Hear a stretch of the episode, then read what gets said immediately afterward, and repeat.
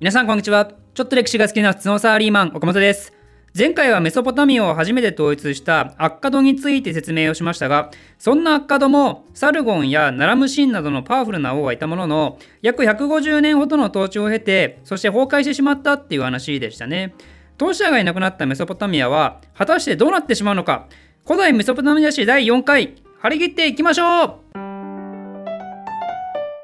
まず結論から言うと今までアッカド人により支配されていたメソポタミアの世界についにシュメール人たちの天下が訪れることになります。アッカドが半島を広げすぎて異民族がどんどん侵入してきた話は前回しましたがシュメールの地においてもグティ人っていうのが侵入してきていたんですね。その異民族の支配からシュメール人を解放したのがウルクの王ウトゥヘガルっていう人。じゃあそのウトゥヘガル王がそのままメソポタミアを統一したのかというと実はそうではなくてそれを成し遂げたのはウトゥヘガル王の部下で将軍だったウルナンムっていう人物です。このウルナンムの後は5代続く王朝が築かれることになるんですがその王朝のことをウル第三王朝と言います。その名の通りウルがこの王朝の首都になりますね。この王朝は約100年続くことになるんですがこれがシュメール人にとっての最後の輝き。最後の統一王朝ってことになります。そんな初代国王のウルナンムの治世において有名な話だとウルナンム法典っていうものがあります。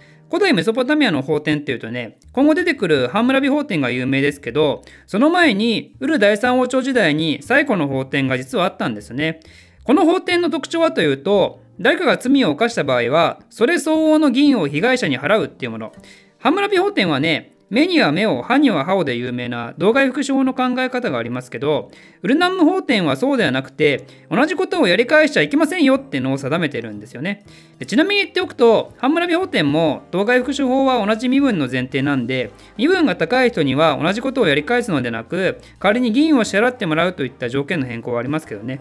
あとは刑法だけでなく民法についてもカバーされていて意外なことに自由人と奴隷の結婚も認められていたんですよ。離婚についても慰謝料の条件が細かく書いてあったり結婚契約書のありなしでまた条件が変わったり女性も財産を保有する権利があったり息子だけでなく娘も遺産相続の対象にできたり、まあ、割と現代の価値観にも通じるものがこの時のシュメール人たちの法の中にもあります。で次の国王はウルナンムの息子のシュルギっていう人がつくんですけどこの人の時代にウル第三王朝は全盛期となります。その治世年数なんと48年間。どうもウルナンムが事故か何かで突然亡くなったっぽくてだから想定より早くかなり若い段階で即位したんじゃないかと言われてますね。この人はこの年代にしては珍しく記録がいっぱいあるんで、まあ、かなり多くのことが分かってます。例えば家族についても8人以上の奥さんがいて息子は17人以上娘は13人以上いてでそのほとんどの名前まで伝わっていますね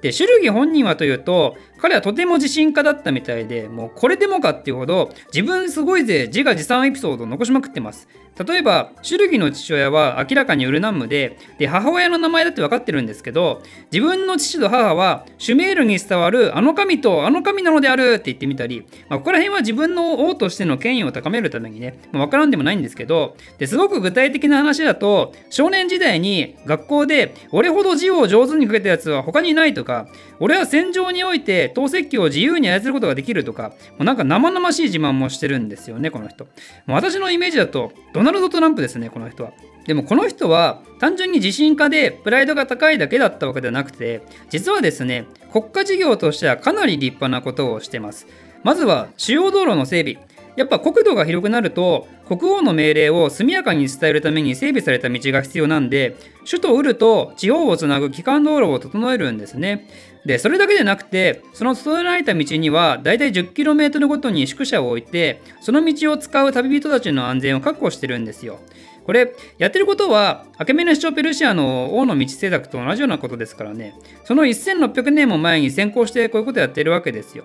でその他には中央集権体制を安定化させるための二大政策として常備軍の設置と官僚制の強化を行います。これらは中央の力を確固たるものにするための必要条件ですね。常備軍確保のためには通常多大な税金が必要になりますがそのために大規模な検知を定期的に行ったり、あとは官僚性を強めて地方の管理力を高めていくために、各地の文書の形式や表現を統一させたり、度量衡の統一をしたりね、もう立派ですよね、この時点でね。もうさながら真の始皇帝みたいなことをしてますね。でちなみに異民族の侵入に備えて、万里の長城みたいなのも作ってますからね、一応。あの中世フランスの歴史なんか見ると中央集権力を高めるためにここら辺で結構苦労してましたからね。それを紀元前2000年とかねそのぐらいのレベルでここまでやってるわけですから、まあ、これは確かにすごい。でもすごいのはこれだけじゃないんですよ。シュルギ先生は。常備軍を整えたウル第三王朝は早速いろいろなところに遠征に乗り出すんですがでその結果半島がまたどんどん広がっていってでついにはアッカド帝国並みに上の海から下の海まで支配を完成させるんですけどその支配体制はなんと三重の分割統治。中心地域はシュメールやアッカド地方で、あとは距離に応じて区分されていて、そんで中心地域にあるシュメールの古来から存在するような都市を除いて、支配下にある都市に対しては、生徒ニップルに赴いて、シュメールの神に対して金盤で奉仕させる義務、宗教儀式用の魚やら大麦やらを納める義務を課したんですね。これはね、ローマの分割統治と江戸幕府の参勤交代の合体版みたいなもんですからね。ということで、ウル第三王朝の主義は、アカメネス朝と秦とローマと江戸幕府の政策をすでに紀元前の段階で実行したってことで、もうそれは自信満々になってもおかしくないですね。これぞ古代メソポタミアのドナルド・トランプということで、まあ、やや誇張が過ぎたかもですが、まあ、そんな種類も人間なんで、治世48年目についに亡くなってしまうことになります。まあ、これだけ立派な国王が亡くなると、やはり次の時代はなかなか難しいねってことで、ウル第三王朝においても、案の定権力争いで内紛が起こり、でその結果、王朝の力が落ちて弱体化してしまって、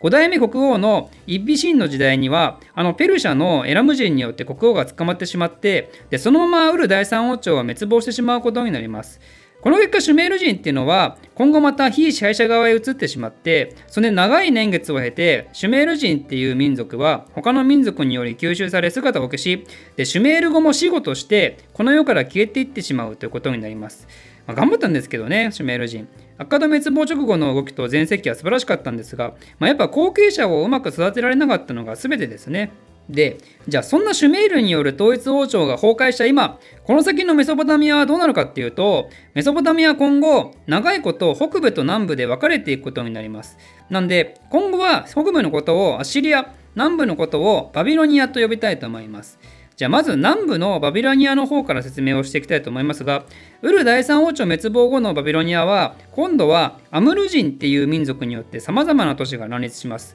アムル人っていうのは何者かっていうと、まあ、これもこのシリーズの最初の動画見てもらいたいんですが、この人たちもセム系民族ですね。つまりアラビアからメソポタミアに移動してきた一民族です。で、ウル第三王朝の時代は、アムル人たちはシュメール人の支配下っていうか、まあ、傭兵であるとか労働力として使われる立場だったらしいんですね。それがシュメールの王国が崩壊したと同時に、それぞれアムル人たちの小集団がバビロニアの地に国を作っていったわけですが、まあ、なんだか西ローマ滅亡後ののゲルマン人国家の流れとやや似てますね。まあ、規模的にはそこまで大したなものはないと思いますが、で、そんな小国家たちの中の特に勢いが強かった維新とラルサっていう2つの国があって、なんでこの時代のバビロニアのことは維新ラルサ時代と言います。それが紀元前2000年から紀元前1700年代前半ぐらいまで。実は維新の方は成り立ち的にはウル第三王朝の後継国家なんですよ。まあ、シュメール人の王朝ではないんですけどね。ウル第三王朝の軍の将軍だったイシュビエラっていう人が独立して作った国で、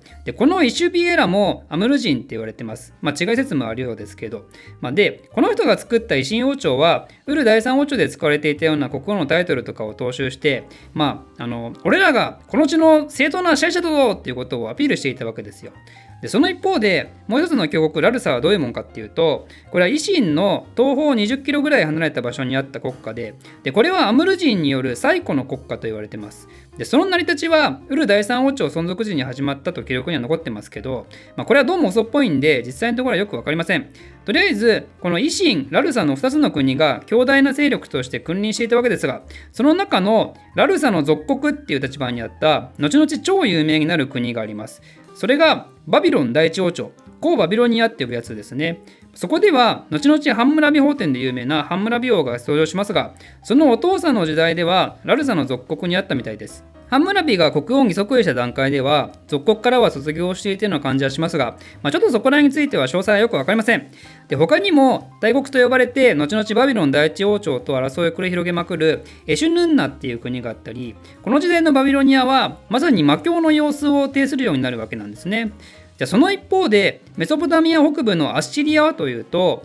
紀元前2000年から1800年ぐらいまでは商人たちが交易してたぐらいの記録しかないんですけど、まあ、その1800年頃になると一人の超偉大な人物がアッシリアの歴史に登場します。それはシャムシー・アダドっていう人。この人もアムル人ですね。シャムシー・アダドも当初小国の立場でいろいろ苦労がありながらもアッシリアの土地をどんどん征服していってそして一代でアッシリアの土地を完全に掌握してしまいます。シャムシアダとは自身の統治の正当性を示すためにシュメール王名表に倣ってアッシリア王名表を作って私の家系はめっちゃ昔からこの辺を治めてたんだぞってアピールするんですが、まあ、これもまあ内容がめちゃくちゃでで信憑性は全くないみたいです、まあ、でもこのシャムシアダとの力たるや当時のメソポタミアにものすごい影響を与えていたみたいで彼の存在はバビロニアの王たちにイフの念を抱かせていたのは間違いないんですよね。国王となったばかりのハムラビ王も彼に進化の例をとってその政治力に学んだと言われています。ということで勢力乱れるバビロニア一人の英雄が堂々と君臨するアッシリアと、まあ、なかなかこの先の予想が難しい展開へと突入してきましたが果たしてこの先のメソポタミアはどうなるのかこの続きはまた次回ってことですが、えー、最後に一つお知らせです。すでに、え、X やチャンネルコミュニティでお伝えしますが、まあ、今更ながら岡本の歴史実況中継のお便りフォームを作りました。このチャンネルに対するご意見、ご感想、ご質問などなど何でもお待ちしてますんで、YouTube のコメント欄はコメントしづらいなーなんて方は概要欄にリンクがあるので、ぜひご活用ください。私からの返信機能みたいなのはないんで、基本的に私がコメント確認するだけのものになりますが、もし質問関係のお便りが多く届いた場合は、そのうち質問コーナー動画作って対応したいと思います。ということで、えー、お知らせは以上ですんで、それではまた次回、お楽しみに